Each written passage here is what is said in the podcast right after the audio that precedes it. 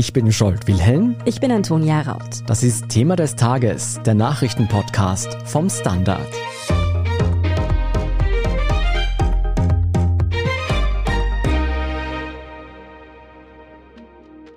Die Kosten für Gas und Öl sind seit Beginn des Ukraine-Kriegs explodiert. Die Regierung will nun mit einem Ausgleich für Österreichs Haushalte entgegenwirken. Die Regierung verschickt nun Energiegutscheine von 150 Euro an 4 Millionen Haushalte. Wer mehr als die Höchstbemessungsgrundlage verdient, hat keinen Anspruch auf die Hilfe. Nicht alle profitieren also gleichermaßen. Gleichzeitig mehren sich die Sorgen, dass Russland nach Polen und Bulgarien auch Österreich den Gashahn abdrehen könnte. Wir analysieren, wie man sanktionskonform die Lieferungen von Gazprom aufrechterhalten kann. Wir haben angefangen, die Speichermengen zu erhöhen, um einen Notfallbetrieb zu ermöglichen. Erklärt OMV-Chef Alfred Stern heute Freitag im Ö1-Interview, wie sich Österreichs wichtiger Energieversorger auf einen Lieferstopp vorbereitet. Wie sinnvoll die Gegenmaßnahmen der Regierung gegen die steigenden Energiekosten sind, wie hart uns ein Gaslieferstopp treffen würde und wie gut der Staat auf diesen Ernstfall vorbereitet ist, darüber sprechen wir heute.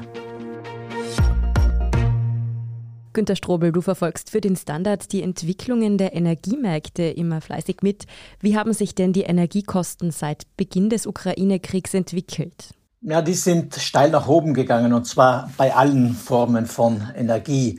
Gas beispielsweise hat sich vervielfacht seit vergangenem Jahr und ist seit 24. Februar, also dem Tag des Einmarsches russischer Truppen in die Ukraine noch einmal weit nach oben gegangen. Dasselbe gilt übrigens auch für den Strom, weil Strom zum Teil auch mittels Gas produziert wird und das letzte gerade noch notwendige Gaskraftwerk, das faktisch zur Deckung der Nachfrage in Europa eingesetzt werden muss, den Preis aller anderen Kraftwerke mitbestimmt. Aber vielleicht am deutlichsten spüren wir das beim Tanken. Rohöl zum Beispiel kostete am 23. Februar, also am Tag vor dem Einmarsch in der Ukraine, etwa 97 Dollar je Fass und ist dann am ersten Kriegstag nach längerer Zeit wieder mal über die 100 Dollar Marke gesprungen, um dann einen Höchstpreis von fast 130 Dollar zu Beginn des Monats März zu erreichen. Und da haben sich dann auch erstmals die Preise von Benzin und Diesel an den Zapfsäulen über die magische Grenze von zwei Euro je Liter bewegt. Inzwischen ist der Rohölpreis ein bisschen zurückgegangen, liegt knapp bei 100 Dollar und die Benzinpreise, naja, die sind ein bisschen zurückgegangen, aber bei weitem nicht so stark, wie wir das vor dem Einmarsch in der Ukraine gewohnt waren. Mhm, tanken und der Blick auf die Gasrechnung tun im Moment wirklich weh für die Verbraucherinnen und Verbraucher. Was tut denn die Regierung gegen diese Preisexplosion? Sie verschickt ab heute Freitag und voraussichtlich noch bis Ende Mai Energiegutscheine an die rund vier Millionen Haushalte in Österreich. Diese Gutscheine, die haben einen Wert von jeweils 150 Euro und können beim jeweiligen Energielieferanten eingereicht werden, der diesen Betrag dann bei der Jahresabrechnung abzieht. Günther, wenn ich mir jetzt meine Gasabrechnung und meine Stromabrechnung anschaue, dann wirken 150 Euro mal vergleichsweise wenig. Ist es denn ausreichend, um die ÖsterreicherInnen zu entlasten oder braucht es dann noch mehr Maßnahmen? Na, tatsächlich hat die Regierung ja ein größeres Entlastungspaket geschnürt. Das beläuft sich insgesamt auf etwa 4 Milliarden Euro wobei viele von uns davon eben noch nichts bemerkt haben. Aber das beinhaltet zum Beispiel die Pendlerpauschale, also die Erhöhung der Pendlerpauschale oder die Erhöhung des Pendlereuros, aber auch die Streichung der Ökostromumlage, die pro Haushalt und Jahr bisher etwa 100 Euro ausgemacht hat. Dazu ist allerdings zu sagen, 4 Milliarden Euro Entlastungspaket von der Regierung, das klingt sehr gut, aber im Endeffekt zahlen wir uns das selbst weil es ist ja Steuergeld. Die Regierung selbst hat ja kein Geld. Was für die Bevölkerung gerade sehr unangenehm ist, ist für die anderen ein Gewinn. Die OMV, Österreichs größter Mineralölkonzern, hat heute Freitag vermeldet, dass deren Gewinn im ersten Quartal 2022 im Vergleich zum Vorjahr sich verdreifacht hat, und zwar auf 2,6 Milliarden Euro. Ist das direkt auf diese gestiegenen Gas- und Ölpreise zurückzuführen? Ja, das kann man so sagen. Der Verkauf von Öl und Gas, das die OMV vergleichsweise günstig produziert, die hat bereits in den ersten Monaten des heurigen Jahres sehr viel Geld in die Kassen des Konzerns gespült und tut das nach wie vor. Die OMV hat aber auch mit der Weiterverarbeitung von Kohlenwasserstoffen zu Ausgangsprodukten für Kunststoffmaterialien zum Beispiel und nicht zuletzt auch im Bereich Düngemittel sehr gut verdient. Mhm, die OMV ist ja auch einer der größten Chemiekonzerne in Österreich. Aber wenn ich das richtig verstehe, die OMV verdient also seit Kriegsbeginn massiv an dieser Energiekrise. Und zwar eben an diesen hohen Energiepreisen, die viele Haushalte jetzt stark getroffen haben. Und der Staat muss das jetzt mit Steuergeld unterstützend abfangen. Hätte man da nicht eigentlich gleich die Energiepreise regulieren können? Hätte man schon, aber ist ein zweischneidiges Schwert. Ungarn beispielsweise hat das ja gemacht. Die haben bei den Treibstoffen so einen Deckel eingezogen. Dort darf Benzin und Diesel pro Liter nicht mehr als 470 Forint kosten. Das sind umgerechnet knapp 1,30 Euro je Liter und damit etwa 40 bis 50 Cent günstiger, als man Treibstoff in Österreich tanken kann. Zudem zahlen sich die Ungarn die vermeintliche Ersparnis an der Tankstelle ja auch selbst, weil der Staat die Differenz zum Marktpreis ausgleicht. Also ich würde sagen, es ist besser, der Staat kassiert kräftig Dividende, in dem Fall von der OMV, im Übrigen aber auch von Verbund. An beiden Unternehmen, am Mineralölkonzern OMV und am Verbund ist der Staat ja beteiligt. Am Verbund hat der Staat sogar die Mehrheit. Also er schaut zu, dass er da möglichst viel Geld zurückbekommt und benutzt diese Einnahmen dann, um gezielt einkommensschwache Haushalte zu unterstützen. Ganz verkehrt ist dieses System anscheinend also doch nicht. Was in Österreich passieren würde, wenn Russland den Gashahn abdreht, das hören wir gleich nach der Werbung. Bleiben Sie dran. Guten Tag, mein Name ist Oskar Bronner. Ich habe damals den Standard gegründet, damit man sich auf Basis unabhängiger Berichterstattung die eigene Meinung bilden kann. Guten Tag, mein Name ist Pony73 und ich poste beim Standard, weil ich genau das dort machen und meine Meinung auch sagen kann. Der Standard, der Haltung gewidmet. Günther, viel fürs Gas zahlen ist eine Sache. Wenn der Gashahn komplett zubliebe, wäre das natürlich noch einmal eine ganz andere Katastrophe. Wie seit Kriegsbeginn heftig diskutiert wird, sind wir in Österreich ja extrem abhängig von Gas und Öl aus Russland und daran hat sich seitdem eigentlich nichts geändert. Das ist nicht zuletzt deshalb so beunruhigend, weil Russland nun offenbar aus politischen Gründen sich dazu entschieden hat, Polen und Bulgarien wirklich den Gashahn abzudrehen. Wir haben erst am Mittwoch ausführlich dazu berichtet, im Thema des Tages. Was würde denn nun aber ein russischer Lieferstopp wirklich für Österreich bedeuten? Ja, die haben nicht nur beschlossen abzudrehen, die haben das tatsächlich gemacht. Es fließt kein Gas mehr, weder nach Polen noch nach Bulgarien. Wäre das bei uns in Österreich der Fall, dann wäre das ein Fall für die sogenannte Energielenkung. Dabei hat dann Klima- und Energieministerin Leonore Gewessler ganz weitgehende Eingriffsrechte in den Markt. Sie könnte zum Beispiel verordnen, dass künftig oder ab sofort kein Gas mehr, das noch in den Gasspeichern in Österreich liegt, exportiert werden darf. Auch wenn dieses Gas privaten Unternehmen gehört, die möglicherweise Kunden auch im Ausland haben. Es würde aber auch bedeuten, dass das eingespeicherte Gas beziehungsweise die Mengen, die man dann von woanders her zu bekommen versucht, kontingentiert würden. Nicht mehr wer mehr bezahlt, würde dann das Gas bekommen, sondern wer es gesellschaftlich und sicherheitstechnisch betrachtet am meisten, am dringendsten benötigt. Kommen wir dazu vielleicht noch gleich. Wie voll sind denn unsere Gasspeicher aktuell eigentlich und vor allem, wie lange kämen wir denn mit ihnen aus? Na, derzeit sind die Speicher in Österreich zu etwa 18 Prozent gefüllt. Es gab schon Zeiten vor ein paar Wochen, da war nur mehr 12 Prozent drinnen, aber seit etwa Mitte Februar, Anfang März wird wieder vermehrt Gas eingespeichert, als äh, man den Speichern entnimmt. Zum Glück sind wir jetzt am Ende der Heizsaison, das heißt, wir brauchen weniger Gas insgesamt und mit dem restlichen Gas, das noch in den Speichern liegt, kämen wir noch ein paar Wochen durch. Aber dann wäre damit auch Ende. Du hast gerade schon gesagt, es wird gerade wieder mehr eingespeichert als verbraucht. Ging das denn jetzt eigentlich, dass wir die Speicher sozusagen einfach knacke voll machen jetzt und dann im Ernstfall kämen wir dadurch länger durch oder ist das zu einfach gedacht?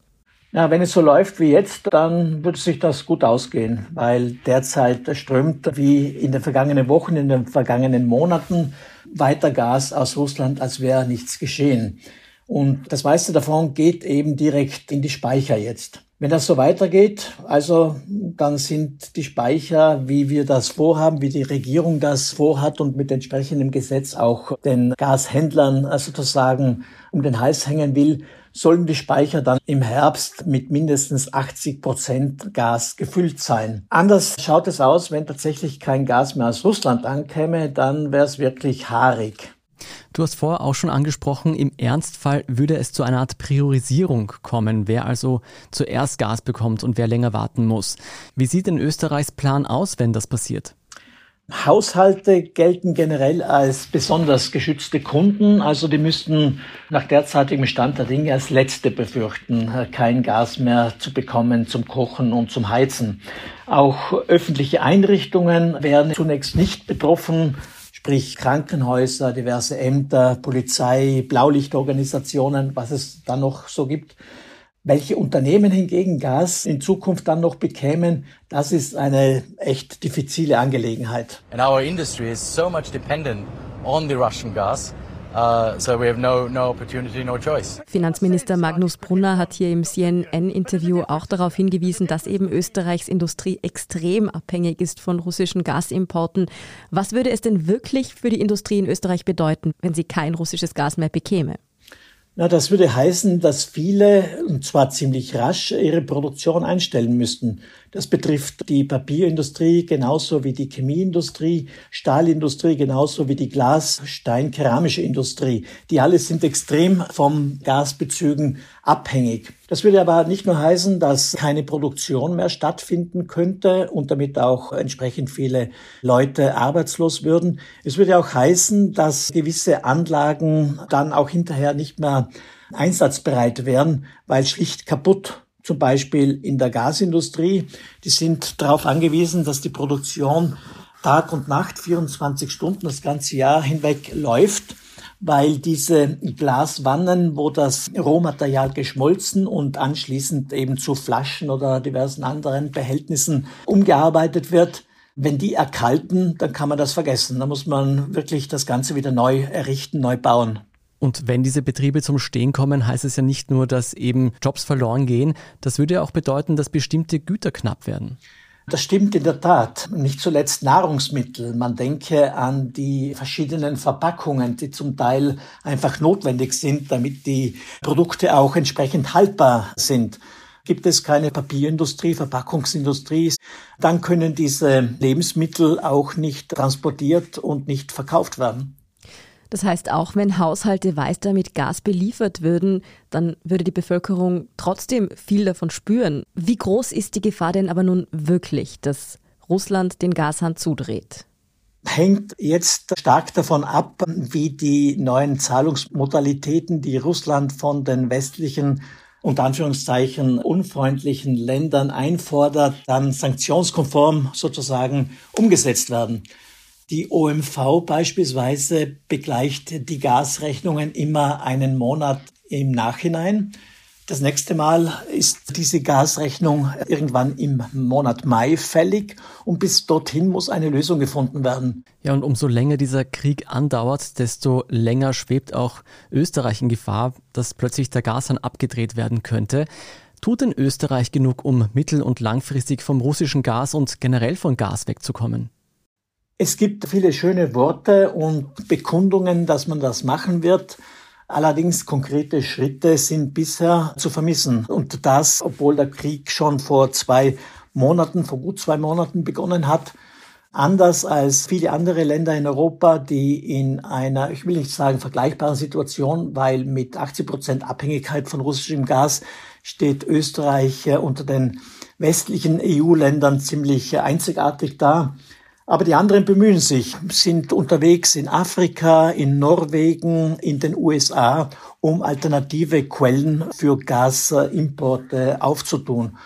Österreich hofft, dass man gemeinsam mit anderen EU-Ländern auf europäischer Ebene Gas einkaufen kann.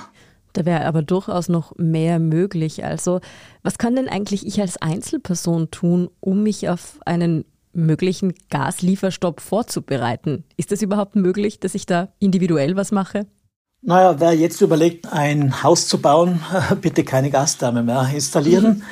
Wenn ich in einer Wohnung bin mit Gastherme, dann versuchen halt den Verbrauch zu reduzieren. Ein Grad weniger Raumtemperatur erspart im Jahr an die sechs Prozent Gas, entspricht dann auch sechs Prozent weniger Gasrechnung. Ist natürlich für den nächsten Winter gedacht. Die Heizsaison jetzt ist zu Ende. Ansonsten kann man nur schauen, dass man rechtzeitig, möglichst rasch, möglichst bald sich ein neues Heizsystem anschafft. Ich weiß, es ist nicht einfach, wenn man nicht selbst Eigentümer der Wohnung ist und in Miete lebt, muss der Hausbesitzer zustimmen. Dann ist noch offen, wer die Kosten dafür trägt. Für die Umrüstung muss man doch mit 10, 15, 20.000 Euro rechnen für ein neues Heizsystem. Also alles andere als einfach. Was ist denn mit Menschen und Haushalten, die sich eben nicht aussuchen können, woher sie ihre Energie geliefert bekommen? Also ich denke da zum Beispiel an Fernwärme. Es gibt ja Pläne, dass dort, wo es ein Fernwärmenetz gibt, diese Häuser, diese Wohnungen bevorzugt angeschlossen werden sollen. Auch in Wien übrigens, wo österreichweit der größte Teil von Gas in Haushalten verbraucht wird. Als Einzelner hat man wenig Möglichkeiten. Wenn, dann muss die ganze Hausgemeinschaft sozusagen dahinter stehen. Aber Wien Energie beispielsweise hat einen Masterplan entwickelt und wollen den die nächsten Monate, sagen wir die nächsten Jahre, weil so rasch geht das ja auch nicht, ausrollen. Für alle, die trotzdem aber individuell was dagegen tun wollen, dass man so viel Gas verbraucht, gibt es übrigens auch einige Tipps konkret auf der Standard.at. Dir vielen Dank für diesen Überblick, Günter Strobel. Sehr gerne. Bevor wir gleich zur Meldungsübersicht kommen, denken Sie dran, wenn Sie uns auf Ihrer liebsten Podcast-Plattform abonnieren, verpassen Sie keine weitere Folge von Thema des Tages.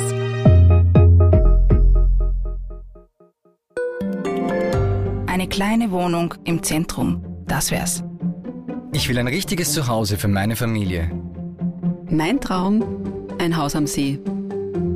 Was auch immer Sie suchen, Sie finden es am besten im Standard. Jetzt Immosuche starten auf Immobilien der Standard.at. Und hier ist, was Sie heute sonst noch wissen müssen. Erstens, bei einem russischen Angriff auf das Stahlwerk Azovstal wurde ein Feldlazarett getroffen. In dem Stahlwerk verschanzen sich die letzten Verteidiger der südöstlichen Stadt Mariupol.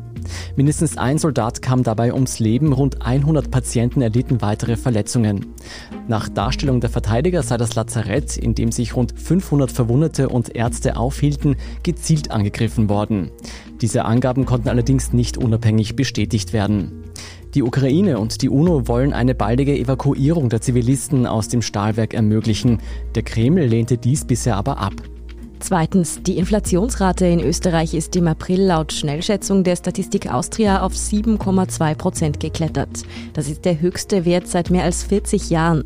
Im März hatte die Rate 6,8 Prozent betragen, was auch schon ein Rekordwert war.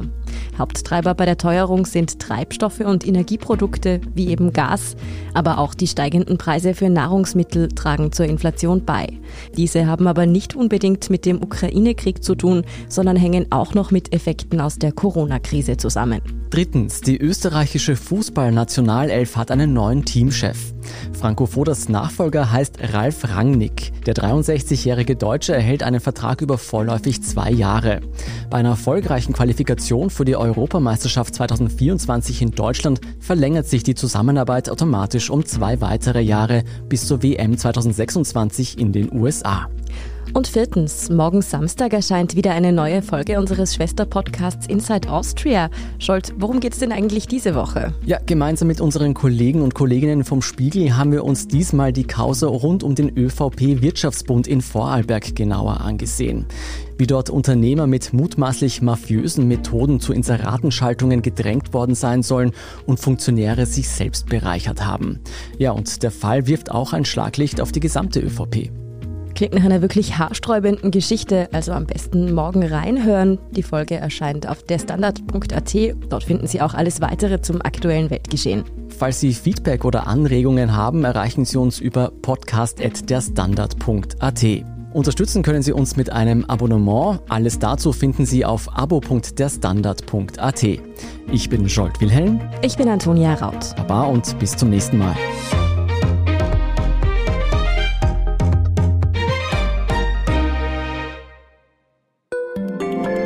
Job mit mehr Verantwortung wäre super. Ich will eine bessere Work-Life-Balance. Es muss ganz einfach Spaß machen. Welchen Weg Sie auch einschlagen möchten. Er beginnt bei den Stellenanzeigen im Standard. Jetzt Jobsuche starten auf Jobs der Standard.at.